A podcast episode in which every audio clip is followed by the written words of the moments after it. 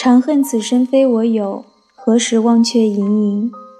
东坡的自我质问，也许应该是每一个人的自我质问。这个身体好像是自己的，却又不是自己的。一天二十四小时，有多少时间属于自己呢？此生有可能真正属于自己所有吗？这个身体，有时候为父母活着，有时候为丈夫妻子活着，有时候为儿女活着。这个身体，有时候甚至是为公司的主管活着，为股票，为房地产。为银行的存款活着，为不知道为什么总是丢不掉的许许多多的牵挂纠缠活着。什么时候可以忘却这些盈盈的忙碌，可以回来做一个单纯的自己呢？